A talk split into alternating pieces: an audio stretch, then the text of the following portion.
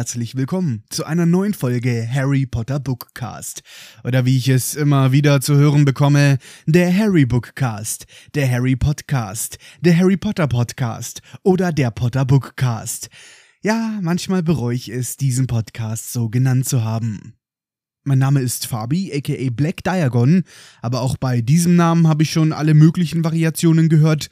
Black Diagon, Black Digon, Black Ding Dong, Black Dödel und Black Döner. Gemeinsam analysieren wir in jeder Folge ein Kapitel aus dem Buch Harry Potter und die Kammer des Schreckens oder die Kammer der Geheimnisse oder der geheime Raum. Wir begutachten jedes einzelne Wort, analysieren ziemlich nüchtern und platt, was in der Geschichte gerade passiert. Ich erzähle euch 100 Dinge, die euch nicht interessieren und auch gar nichts mit dem Thema zu tun haben. Und weil ich das aber so pseudo-ernst mache, gibt es da draußen einige von euch, die diesen Podcast scheinbar ganz gerne hören. Ja, ihr habt mir wieder zahlreiche Kommentare geschrieben, da möchte ich euch auch gleich wieder ein paar vorlesen. Der häufigste Wunsch, den ich bekommen habe, war die Bitte, ob ich eine Zeitangabe für Skippen machen kann. Ja, scheinbar gibt es da draußen einige, die die soziale Interaktion mit den Hörern des Podcasts nicht interessiert. Sie wollen nur Harry Potter und nichts anderes. Kann ich irgendwo nachvollziehen, auch wenn ich mir natürlich wünschen würde, dass ihr überhaupt nichts skippt, sondern euch den Podcast von Anfang bis Ende anhört, kann ich versuchen, eine Zeitangabe anzugeben ist tatsächlich nicht ganz so leicht abzuschätzen, weil ich beim Skriptschreiben noch nicht weiß, wie lange ich fürs Vorlesen brauche und auch nach dem Aufnehmen nochmal einiges kürze und umschneide. Aber falls es euch wirklich gar nicht interessiert, kann ich euch sagen, skippt vor bis zur sechsten Minute. Ungefähr bei Sekunde 30, 40 geht's dann los mit der Geschichte.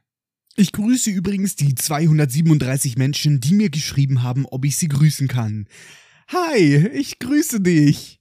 Einen Kommentar, den ich bekommen habe, den habe ich gar nicht über das Internet erhalten, sondern im echten Leben. Eine Bekannte von mir meinte nämlich, dass sie meinen Podcast gerade bei ihrem Umzug anhört. Ja, kann man mal machen. User Schrägstrich links, Schrägstrich rechts, Schrägstrich links 3R schreibt, Echt eine nice Folge, mach weiter so. Ausrufezeichen, Ausrufezeichen, Ausrufezeichen, Ausrufezeichen, Ausrufezeichen. Please pin. Ich weiß nicht, ob du das weißt, aber auf Spotify kann man keine Kommentare anpinnen, zumindest aktuell noch nicht. Ich habe drei Optionen, die ich machen kann. Antwort freigeben, Antwort löschen, Nutzer blockieren. Userin Hanna hat geschrieben, Junge, als ob du eine halbe Stunde lang über irgendein Shit redest und dann über mögliche Titel der jeweiligen Bänder laberst, bis du gefühlt zwei Minuten über die eigentliche Geschichte laberst. Äh, doch, das ist basically das Konzept von diesem Podcast. Schön, dass dir das nach über 30 Folgen auch mal auffällt. User LAB schreibt, ich finde es super, dass dein Podcast regelmäßiger kommt als planlos durch Mittelerde. Den Podcast kenne ich leider nicht. Ich gehe jetzt mal davon aus, dass es ein Herr der Ringe Podcast ist, aber der Name, der klingt sehr cool. Wäre vielleicht auch was für mich. Planlos durch Hogwarts. Wäre es dafür, dass wir das als neuen Titel für den Bookcast nehmen? Nee, ich nicht. Ich finde Bookcast cool. User EG schreibt, wieder mega geil, ich liebe es. Ich höre ihn mir immer sofort an, wenn eine neue Folge da ist. Ich finde es erstaunlich, wie du es schaffst, über irgendwelche Dinge zu reden und diese unterhaltsam zu machen. Das kann ich absolut verstehen, das überrascht mich jedes Mal selber wieder. Man denkt, ah oh ja, das ist jetzt nur so ein dummes Buch über Käse. Und dann findet man noch mehr heraus. Man fängt an, tiefer zu bohren und merkt, oh, da steckt noch viel mehr dahinter. Und ich glaube, was es so interessant macht, ist, dass man meine Liebe und meine Detailverliebtheit so ein bisschen spürt. Ich nehme euch ja immer mit bei meinen Recherchen und erzähle euch, wie ich auf welche Idee gekommen bin.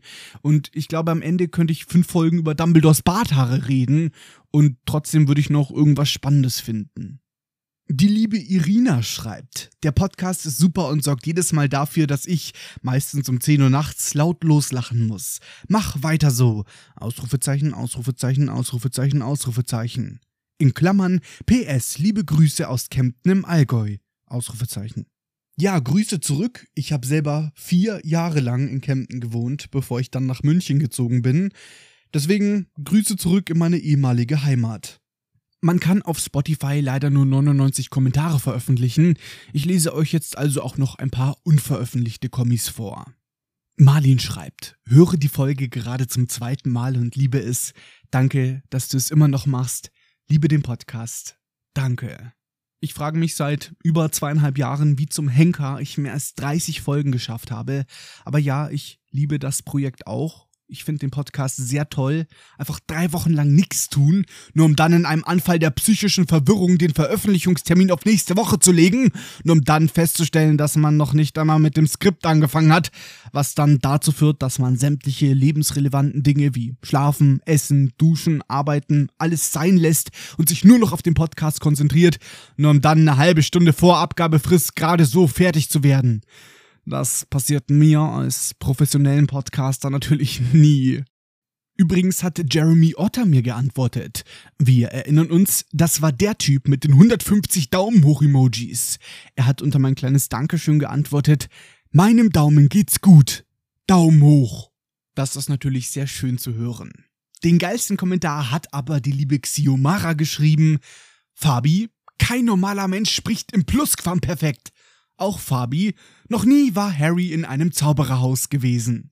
Und ich musste so hart lachen bei diesem Kommentar und kann dazu nur sagen, Xiomara, da warst du sehr aufmerksam gewesen.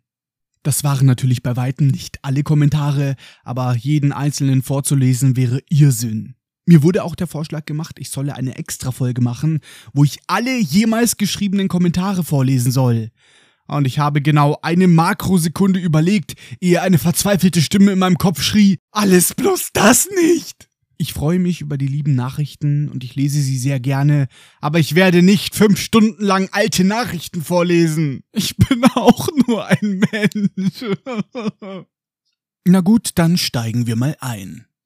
In der letzten Folge sind wir stehen geblieben, da haben wir Anschiss von Molly kassiert, viel über irgendeinen Käse gelabert und ein bisschen Radio gehört.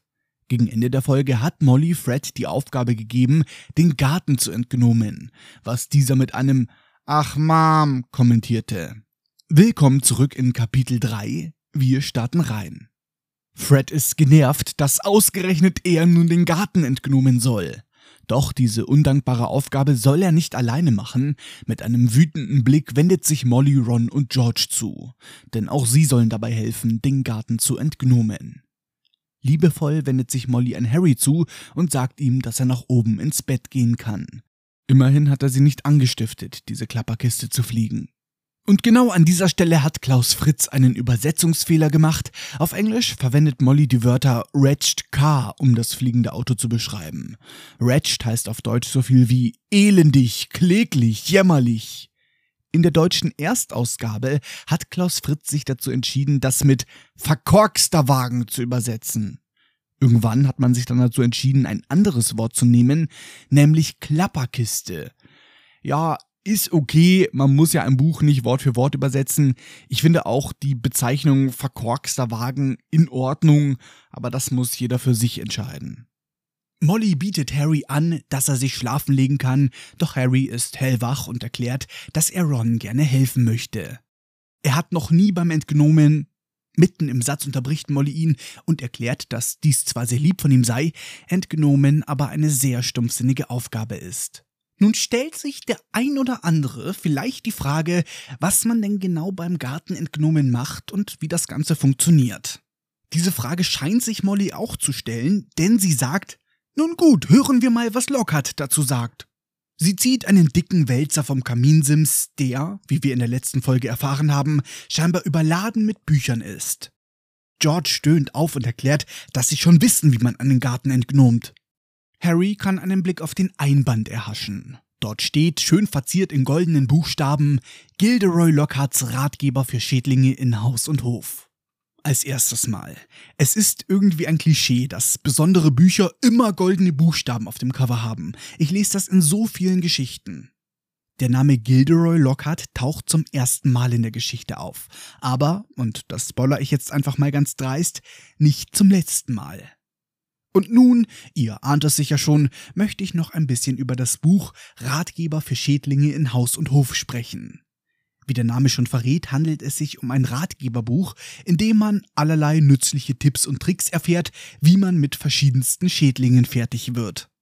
Das Buch an sich scheint echt gut zu sein, zumindest scheint es nützliche Tipps zu beinhalten, denn Molly Weasley schwört darauf. Im fünften Band nutzt sie den Ratgeber, um nachzuschlagen, wie man Doxys am besten entfernt. Man kann aber vermuten, dass Gilderoy Lockhart das Buch gar nicht selbst geschrieben hat. Warum? Das erfahren wir in etwa fünf Jahren, wenn ich am Ende dieses Buches angekommen bin.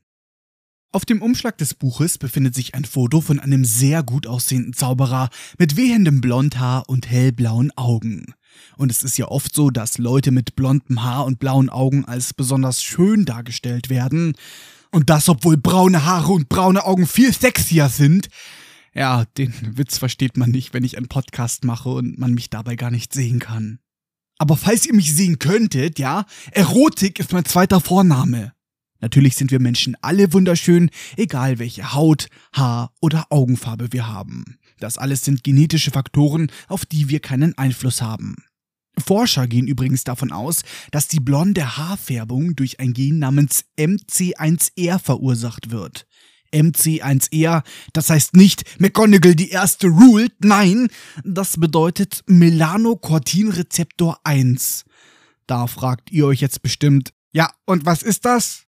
Ich sag's euch. Das ist ein transmembraner, G-Protein gekoppelter Rezeptor, der in den Melanozyten exprimiert und sowohl die Haarfarbe als auch die Hautpigmentierung kontrolliert. Keine Ahnung, was es bedeutet, aber es klingt geil. Molly scheint insgeheim einen Crush auf diesen mysteriösen Schönling zu haben, bei dem es sich mit aller Wahrscheinlichkeit um den Autor des Buches handelt, Gilderoy Lockhart. Mit strahlenden Augen blickt sie auf das sich bewegende Foto, welches ihnen verschmitzt zuzwinkert. Molly beginnt zu schwärmen. Ach, ein fabelhafter Mann. Er kennt sich aus mit Haushaltsschädlingen. Da könnt ihr Gift draufnehmen. Ein wunderbares Buch. Fred wird dieses Rumgesülte zu viel. Er meldet sich zu Wort. Mom steht auf ihn. Und das Ganze sagt er in einem hörbaren Flüstern. Klaus Fritz hat das ein bisschen schlampig übersetzt. Er hat geschrieben, Fred würde das laut und deutlich flüstern. Laut und deutlich flüstern, das ist ein Oxymoron, ein Widerspruch. Ich persönlich flüstere nicht laut und deutlich, dafür brülle ich immer leise und unverständlich. Molly hat jedenfalls die Behauptung von Fred gehört und sagt ihrem Sohn, er solle sich nicht lächerlich machen. Doch ihre deutlich rosa angehauchten Wangen verraten, dass da scheinbar doch etwas dran ist. Schnell hat sie sich wieder gefasst und scheucht ihre Kinder in den Garten. Na gut, wenn ihr denkt, ihr wisst es besser als locker, dann auf und wehe, es ist doch ein einziger Gnom im Garten, wenn ich nachher nachschaue. Gähnend und grummelnd schleppen sich die Weasleys in den Garten, dicht gefolgt von Harry. Der Garten wird beschrieben als groß und genau nach Harrys Geschmack. Die Dursleys hingegen hätten ihn sicherlich nicht gemocht. Und mal wieder denkt Harry nur an die Dursleys. Er ist gerade bei seinem besten Freund zu Hause, in Freiheit, nur um immer wieder an diese Scheißfamilie zu denken. Harry, komm mal klar! Der Garten der Weasleys ist überwuchert mit Unkraut und das Gras müsste auch mal wieder dringend gemäht werden. Entlang der Mauer stehen große, knorrige Bäume und in den Blumenbeeten wuchern Pflanzen vor sich hin. Pflanzen, die Harry noch nie zuvor gesehen hat. Die Weasleys haben zwar keinen Pool, dafür aber einen großen grünen Teich, der voller Frösche ist. Während sie über den Rasen gehen, erklärt Harry seinen Freunden, dass auch die Muggel Gartengnome haben. Und ich finde hier das Wort Gartengnom so komisch. Bei uns in Deutschland sagt man nicht Gartengnom, sondern eher Gartenzwerg also, ich kenne niemanden, der Gartengnom sagt. Im Englischen, da spricht man von Garden Gnome. Vom Kontext her macht der Satz deswegen im Englischen mehr Sinn. Aber Klaus Fritz ist auch nur ein Mensch, der bei dieser Stelle vermutlich wirklich in Schwitzen gekommen ist.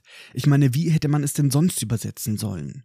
Man hätte generell statt Gnomen Zwerge sagen können, aber dann hätte ich mich wieder aufgeregt, dass er das falsch übersetzt hat. Also egal wie er es gemacht hätte, es wäre falsch gewesen. Harry erzählt Ron also, dass auch die Muggel Gartengnome haben.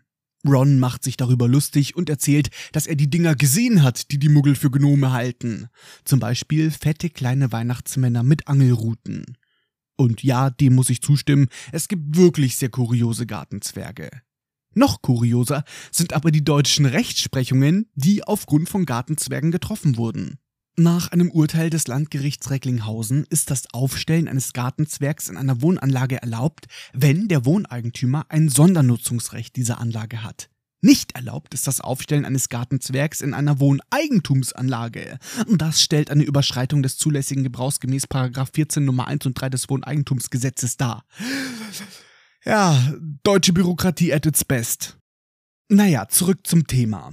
Ron kniet sich hin und beugt seinen Kopf in einem Pfingstrosenstrauch.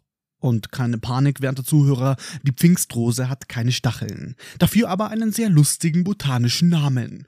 Päonia. Das klingt, als würde Vernon Dursley nachts um vier besoffen ins Haus torkeln und seine Frau rufen. Päonia, bist du da? Ein heftiges Gezerre geht los, der ganze Pfingstrosenstrauch erzittert, bis Ron sich schließlich wieder aufrichtet. Er erklärt grimmig, dass das hier ein Gnom sei. In seiner Hand hält Ron ein kleines Wesen, das ganz und gar nicht wie ein Weihnachtsmann mit Angelrute aussieht. Der Gnom hat ledrige Haut und einen großen, knubbeligen Glatzkopf, der aussieht wie eine Kartoffel. Der Gnom fiebt, Lass mich los! Lass mich los! Ron hält ihn mit weit ausgestrecktem Arm von sich weg, weil der Gnom damit beginnt, mit seinen hornhäutigen Füßen um sich zu treten. Ron packt den Gnom bei den Fußgelenken und lässt ihn mit dem Kopf nach unten baumeln. Lassen wir den Gnom erstmal da hängen, denn ich möchte etwas über den Hintergrund von Gnomen reden. Es wird Zeit für Fakten lernen mit Fabi. Der Ursprung des Wortes Gnom wird bei einem Mann vermutet, der in der Zauberwelt sogar eine Schokofroschkarte hat, nämlich dem lieben Paracelsus. Über den habe ich ja schon einmal ein bisschen was erzählt, und zwar in Folge 6.2 von Buch 1. Zur Erinnerung. Paracelsus lebte im 16. Jahrhundert und hieß eigentlich Theophrastus Bombast von Hohenheim. Er selbst gab sich aber den Namen Paracelsus, wahrscheinlich weil Theophrastus Bombast von Hohenheim absolut bescheuert und unsexy klingt. Paracelsus war ein Schweizer Arzt, Naturmystiker und Alchemist, der Zeit seines Lebens einer der berühmtesten europäischen Ärzte überhaupt war. Jedenfalls hat äh, Paracetamol Celsius 1530 den Begriff Gnomus geprägt, beziehungsweise auch die eingedeutschte Version Gnom. Mit diesem Wort hat er einen zwerghaften Erdgeist, beziehungsweise einen Kobold beschrieben. In meiner drittliebsten Fantasy-Saga Der Herr der Ringe gibt es das Elbenvolk der Noldor. Da muss ich jetzt mal ganz kurz den Herr der Ringe-Nerd in mir herauslassen. Die Noldor waren eines der drei Völker, die man die Kalaquendi nannte, die Lichtelben. Das sind die, die als erstes in den unsterblichen Landen ankamen und die zwei Bäume von Valinor erblickten. Übrigens, Galadriel, die in Herr der Ringe ja auch vorkommt, die ist eine Noldor-Elbin.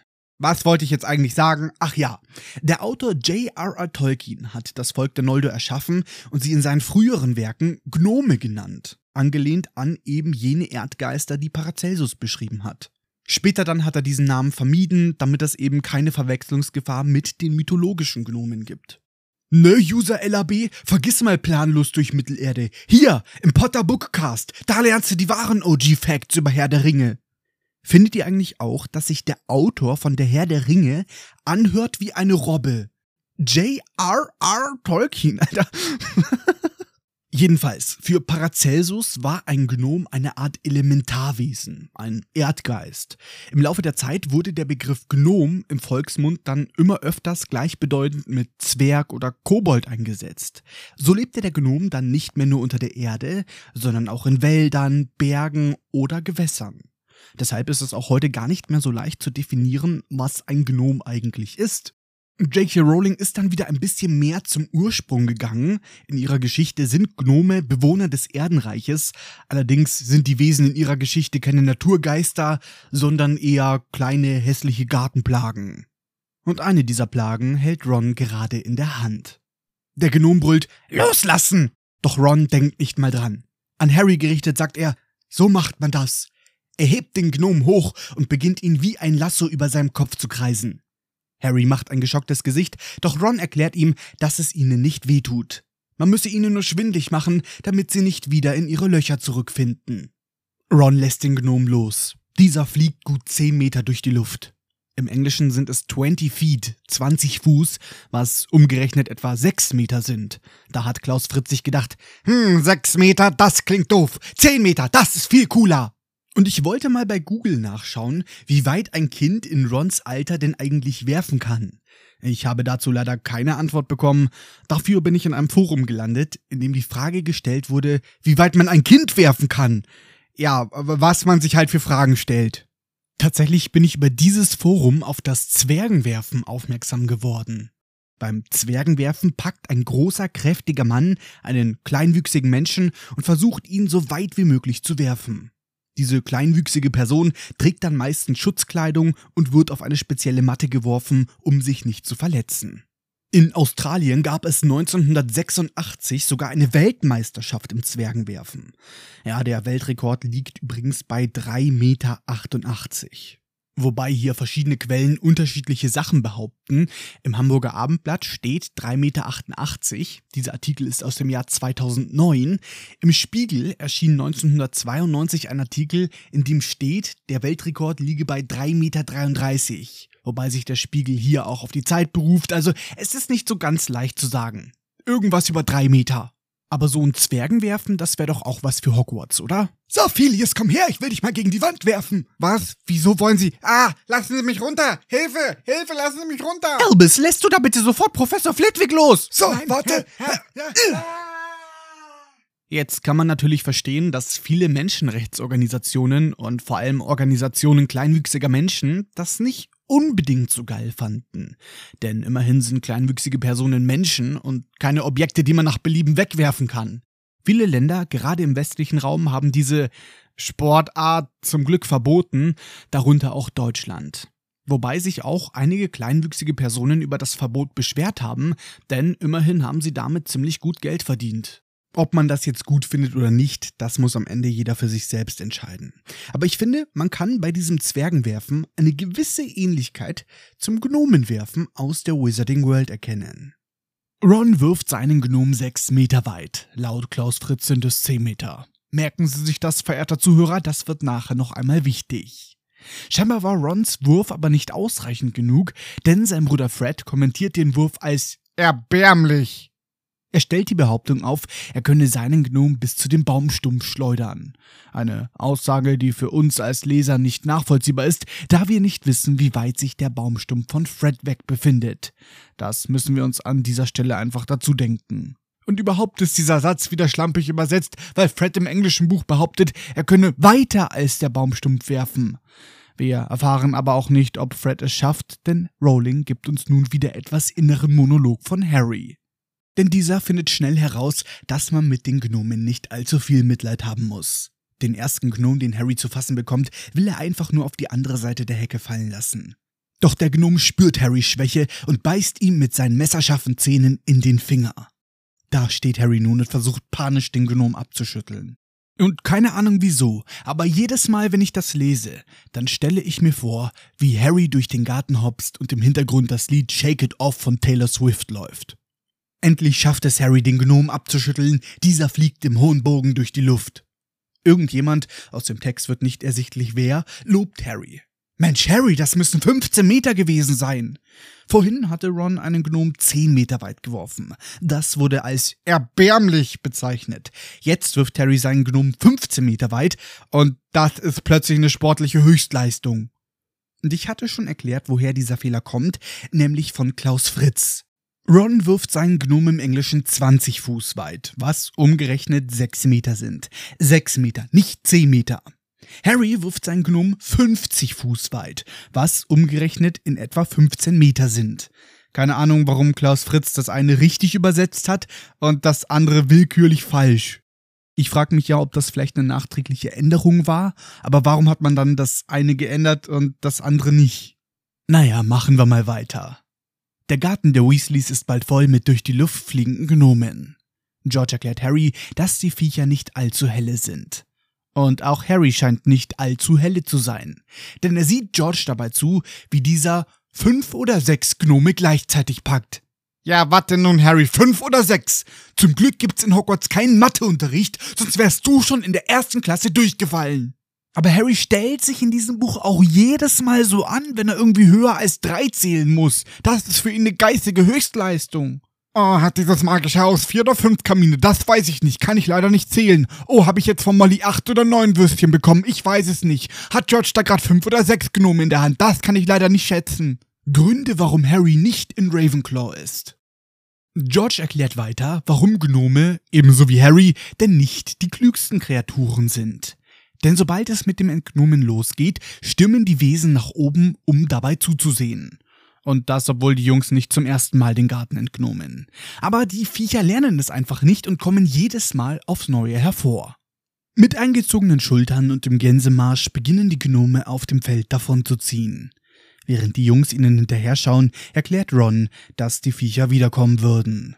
Ihnen würde es in ihrem Garten zu sehr gefallen, weil Dad nicht streng genug mit ihnen ist. Er findet die Gnome nämlich lustig. Just in diesem Augenblick hören sie die Haustür ins Schloss fallen. George ruft, dass er da ist. Ihr Dad ist heimgekommen. Na, so eine Plot-Convenience aber auch. Die Jungs rennen durch den Garten zurück ins Haus. Mr. Weasley hat die Augen geschlossen und die Brille in die Hand genommen. Er ist auf einem Küchenstuhl in sich zusammengesunken. Beschrieben wird er als dünn, mit spärlichem, aber Weasley üblichem roten Haar. Sein langer grüner Umhang ist staubig und wirkt verschlissen. Und einmal mehr habe ich geschaut, was Arthur Weasley denn im Film Harry Potter und die Kammer des Schreckens trägt. Und ja, dafür muss ich tatsächlich den ganzen Film anschauen. Das geht nicht, dass ich einfach nur diese eine Stelle raussuche. Man muss den ganzen Film schauen, anders geht das nicht. Props gehen wieder raus an Linday Hemming, die Kostümdesignerin vom zweiten Film. Die hat Arthur Weasley einen verschlissenen grünen Mantel gezaubert. Wow, Linday, wir lieben dich, Linday! Yay! Ey, ohne Witz, irgendwann gründe ich einen Linday Hemming Fanclub. Während Arthur Weasley nach einer Teekanne greift, murmelt er, was für eine Nacht. Hm. Die Jungs setzen sich um ihn herum. Arthur erklärt, dass er neun Hausdurchsuchungen hatte. Neun! Und der alte Mandanges Fletcher hat sogar versucht, ihm einen Fluch aufzuhalsen, als er ihm gerade den Rücken zudrehte. Der Name Mandanges Fletcher taucht nun das erste Mal in der Geschichte auf. Ich möchte nicht zu viel vorwegnehmen, werte Zuhörer, aber bitte merken Sie sich diesen Namen. Er wird in ungefähr 20 Jahren, wenn ich dann endlich bei dieser Stelle bin, noch einmal wichtig.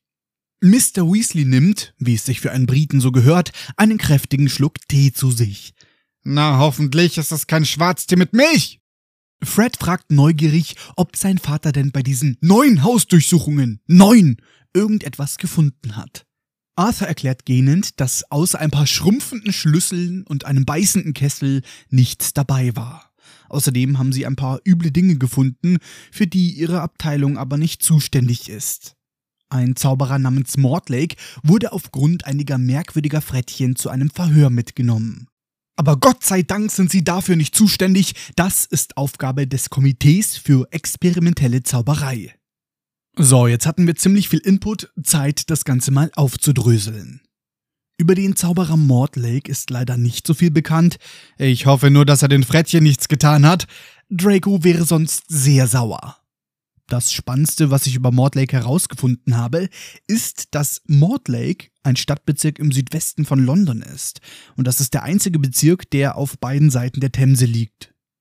Früher einmal gehörte Mortlake zu Surrey, wo auch die fiktive Kleinstadt Little Whinging ist, der Wohnort der Dursleys. Mortlake war auch der Wohnort von einem gewissen John Dee, einem englischen Mathematiker und Astronom, der während der Herrschaft von Königin Maria I. wegen der Ausübung schwarzer Magie und Zauberei angeklagt wurde. Nach kurzer Haftstrafe wurde er aber wieder entlassen und nach der Krönung von Elisabeth I. im Jahr 1558 wurde er von ihr zu ihrem engsten Berater ernannt. Ja, ob genau das der Grund ist, warum Rowling den Namen Mortlake verwendet hat, darüber kann man jetzt nur spekulieren. Über das Komitee für experimentelle Zauberei kann ich auch einige Dinge sagen, nämlich, dass diese Abteilung gegen Ende des 16. Jahrhunderts bzw. am Anfang des 17. Jahrhunderts von Balfour Blaine gegründet wurde. Balfour Blaine hat für diese Aktion sogar eine Schokofroschkarte bekommen, von der wir erfahren, dass er 1566 geboren und 1629 gestorben ist. Das Komitee für experimentelle Zauberei überwacht, wie der Name schon sagt, die Entwicklung und die Verwendung von experimenteller Magie, also Zaubersprüchen, die offiziell gar keine Zaubersprüche sind. In einem späteren Band werden wir sogar noch jemanden aus diesem Komitee kennenlernen. Wer das ist, das erfahren wir in sehr, sehr vielen Podcast-Folgen. George stellt seinem Vater die Frage, warum sich jemand die Mühe machen sollte, Türschlüssel schrumpfen zu lassen. Streng genommen ist das ein kleiner Kontinuitätsfehler, J.K. Rowling, denn Arthur Weasley hat lediglich von Schlüsseln geredet. Die Spezifizierung Türschlüssel wurde nie genannt. Aber ja, das ist Wortglauberei. Mr. Weasley seufzt und erklärt, dass man dies nur tun würde, um Muggel zu ärgern. Sie verkaufen den Muggeln dann die Schlüssel, die zusammenschrumpfen, bis nichts mehr von ihnen übrig ist. Die Muggel können die Schlüssel dann nicht mehr finden, wenn sie sie brauchen. Es ist aber schwer, jemanden dafür dran zu kriegen, denn kein Muggel würde jemals offen zugeben, dass sein Schlüssel schrumpft. Stattdessen behaupten sie einfach, sie hätten ihn verloren. Und ich finde das so witzig, weil ich glaube, jeder von uns kennt jemanden, der schon einmal seinen Schlüssel verloren hat. Vielleicht hast ja auch du, ja, du, lieber Zuhörer, deinen Schlüssel schon mal verloren. Oder du denkst, dass du ihn verloren hast. In Wahrheit ist dein Schlüssel aber einfach in sich selbst zusammengeschrumpft. Ja, ja, du lachst jetzt vielleicht. Aber das ist der Beweis, dass es die Zauberwelt wirklich gibt, ja? Arthur gesteht den Muggeln zu, dass sie alles tun würden, um Zauberei zu übersehen, selbst wenn sie ihnen direkt ins Gesicht springt. Aber was die magischen Menschen mittlerweile alles so verzaubern, das ist einfach unglaublich. Plötzlich unterbricht eine Stimme das Gespräch. Autos zum Beispiel? Molly Weasley ist in der Küche erschienen, in der Hand hält sie wie ein Schwert einen langen Schürhaken. Oh oh, jetzt gibt's aufs Maul. Arthur reißt die Augen auf und fixiert schuldbewusst seine Frau. Er stottert, A -A Autos, Molly, Schatz. Mit wütend blitzenden Augen entgegnet Molly, ja, Arthur, Autos. Stell dir mal vor, ein Zauberer kauft ein altes, rostiges Auto und erzählt seiner Frau, er möchte es nur auseinandernehmen, um zu schauen, wie es funktioniert. In Wahrheit aber verzaubert er es so, dass es fliegen kann. Arthur muss blinzeln. Er versucht sich zu rechtfertigen und erklärt, dass er sich durchaus im Rahmen des Gesetzes bewegt, auch wenn er seiner Frau lieber die Wahrheit gesagt hätte. Es gibt da nämlich eine Gesetzeslücke. Solange er nicht beabsichtigt, den Wagen zu fliegen, ist es nicht wichtig, ob der Wagen theoretisch fliegen könnte. Doch diese Entschuldigung macht Molly nur noch wütender. Und auch mich macht diese Entschuldigung wütend, denn das ist nicht nur eine Lücke im Gesetz, sondern auch eine Lücke in der Logik. Wenn ich mit einem magisch verzauberten Muggelartefakt erwischt werde, könnte ich dann nicht einfach behaupten, dass ich es gar nicht benutzen wollte? Aber diese Logik, die werde ich in Zukunft auch verwenden, wenn ich irgendwann mal bei einem Verbrechen erwischt werde. Ja, ich bin da eingebrochen, aber ich wollte nichts klauen. Ja, hier Umbridge ist gestorben, aber ich wollte sie nicht umbringen. Ich wollte sie verletzen. Vor allem ist es verboten, einen Schlüssel so zu verhexen, dass er schrumpft. Aber 100 Schlüssel so zu verhexen, dass sie fliegen können wie am Ende des ersten Buches, das ist natürlich völlig okay. Diese Stelle betitle ich zu Recht als dicken, fetten Logikfehler. Molly ist stinksauer. Sie ruft, Arthur Weasley, du selbst hast für diese Lücke gesorgt, als du das Gesetz verfasst hast, damit du weiter an deinem Muggelschrott im Schuppen basteln kannst. Und nur zu deiner Information, Harry ist heute Morgen in dem Auto hergekommen, in dem Wagen, den du nie zu fliegen beabsichtigt hast. Ahnungslos fragt Mr. Weasley, Harry wer? Bitch who? Er blickt sich um, er blickt Harry und springt auf. Grundgütiger ist das, Harry Potter! Freut mich, dich kennenzulernen. Ron hat uns so viel von dir erzählt.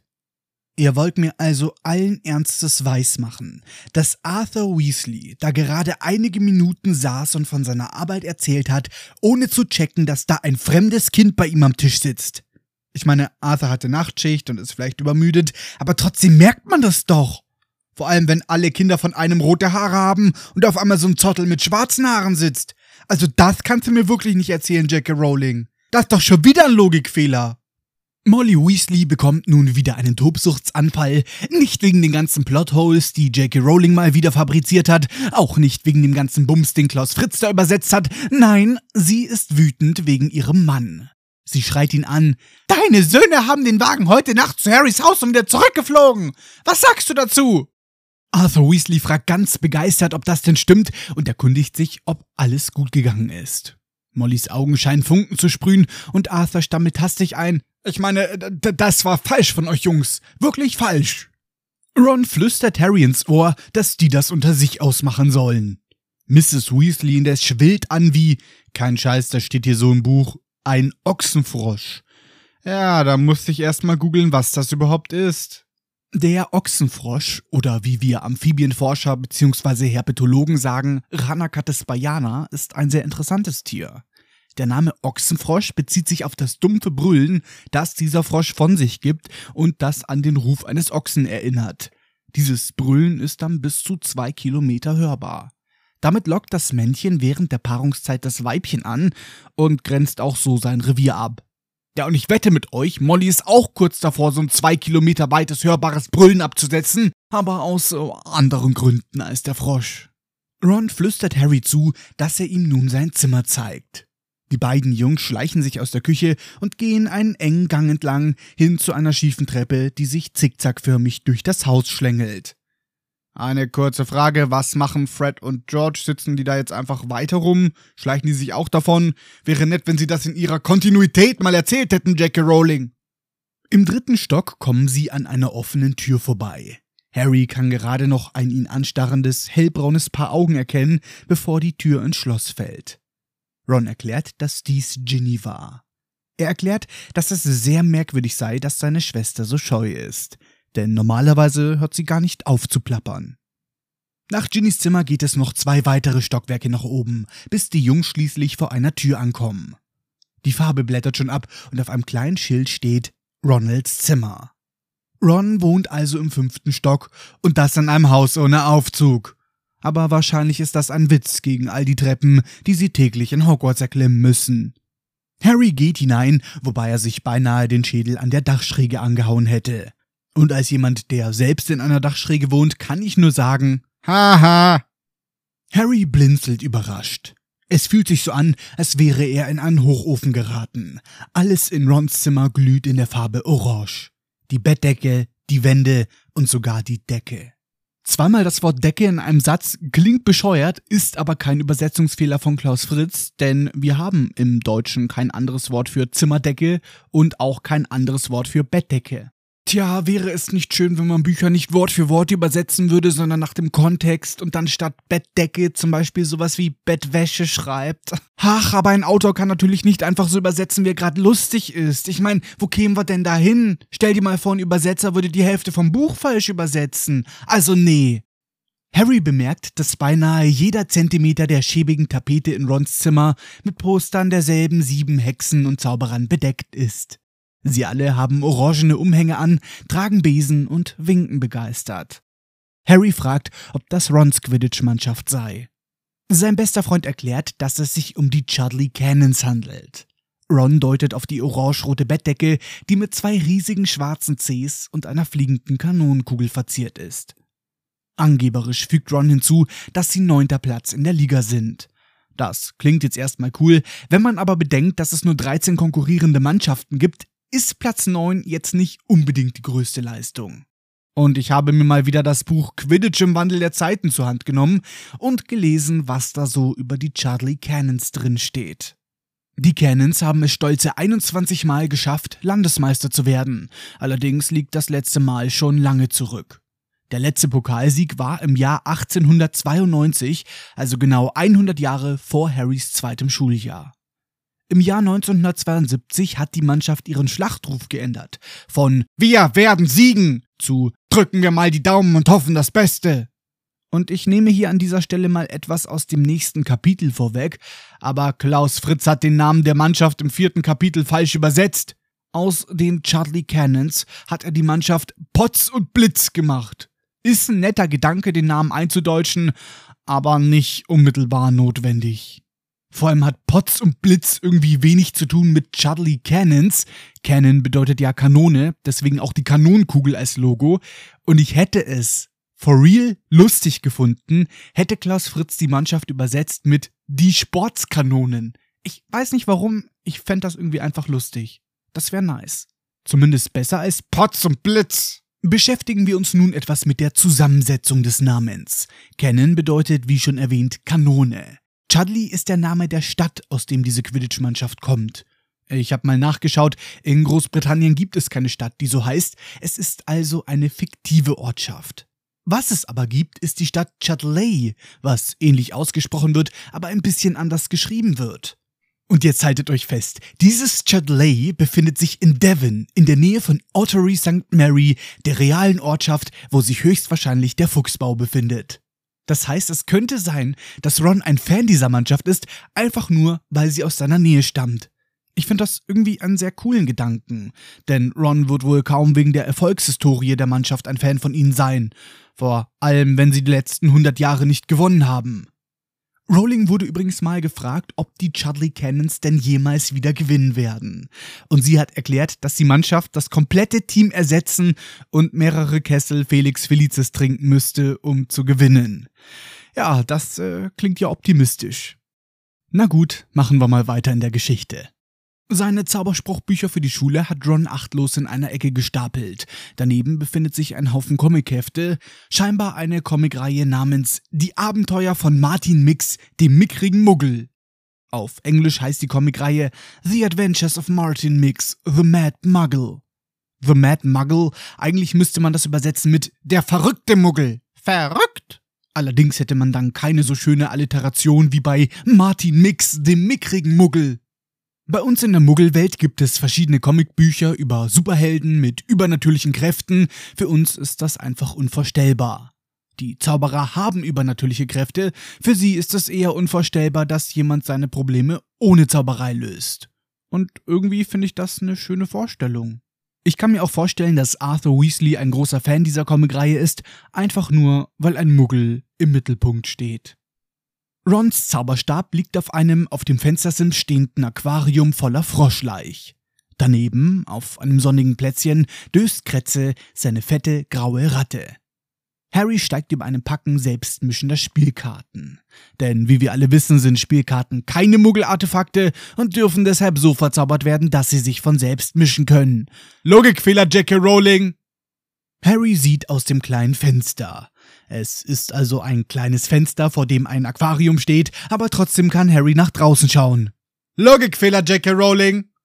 Unten auf dem Feld kann Harry eine Schar Gnome erkennen, die gerade dabei ist, sich durch die Hecke der Weasleys zurück in den Garten zu schleichen. Na, dat gibt Ärger mit Molly. Sie hat ihren Kindern doch extra gesagt, wehe, ich finde noch einen einzigen Gnom. Aber jetzt mal eine ernst gemeinte Frage. Wofür macht man sich überhaupt die Mühe, einen Garten zu entgnomen, wenn der Erfolg nur temporär ist und die Viecher nach ein paar Stunden einfach zurückkommen? Könnte man sich die Arbeit nicht einfach sparen? Oder haben die Jungs den Garten vielleicht einfach falsch entgnomt und in dem Buch von Gilderoy Lockhart stehen tatsächlich bessere Tipps drin? Ron ist der Garten scheißegal. Er blickt Harry etwas nervös an, ganz so, als erwarte er ein Urteil zu seinem Zimmer. Ron erklärt, dass es ein wenig klein ist, nicht so wie sein Zimmer bei den Muggeln. Und dann wohnt Ron auch noch direkt unter dem Ghoul in der Dachkammer, der immer auf die Rohre klopft und stöhnt. Doch Harry, der bis vergangenes Jahr bei den Dursleys im Schrank unter der Treppe gelebt hat, findet das Zimmer sehr schön. Breit grinsend erklärt er, dass es das beste Haus ist, in dem er jemals war. Rons Ohren laufen rosarot an. Und mit diesen Worten endet das dritte Kapitel von Harry Potter und die Kammer des Schreckens. Wir sind endlich durch. Hat ja nur drei Folgen gedauert. Ich hoffe wie immer sehr, dass euch diese Folge gefallen hat. Wir sehen uns dann alle das nächste Mal wieder hier beim Harry Potter Bookcast. Bis dahin, eine schöne Zeit. Euer Black Diagon. Outtakes! Nein, ich habe Spotify geöffnet, fuck. Das habe ich jetzt auf Aufnahme. Zum Beispiel fette kleine Weihnachtsmenge. Me Menger. Menger. Menger sie noch ein Stück. Doch der Gnom spürt Harrys Schwäche und beißt ihn mit seinen messerscharfen Fingern in, mit, äh, nein, mit seinen Zähnen. Dieser fliegt im hohen Bogen, im, im Bogen, im, Bogen, im hohen Bogen. Also, das kannst du mir wirklich nicht erzählen. erzählen. Ron flüstert Harry ins zu, äh, ins, was? Oder wie wir Amphibienforscher, beziehungsweise, scheiße,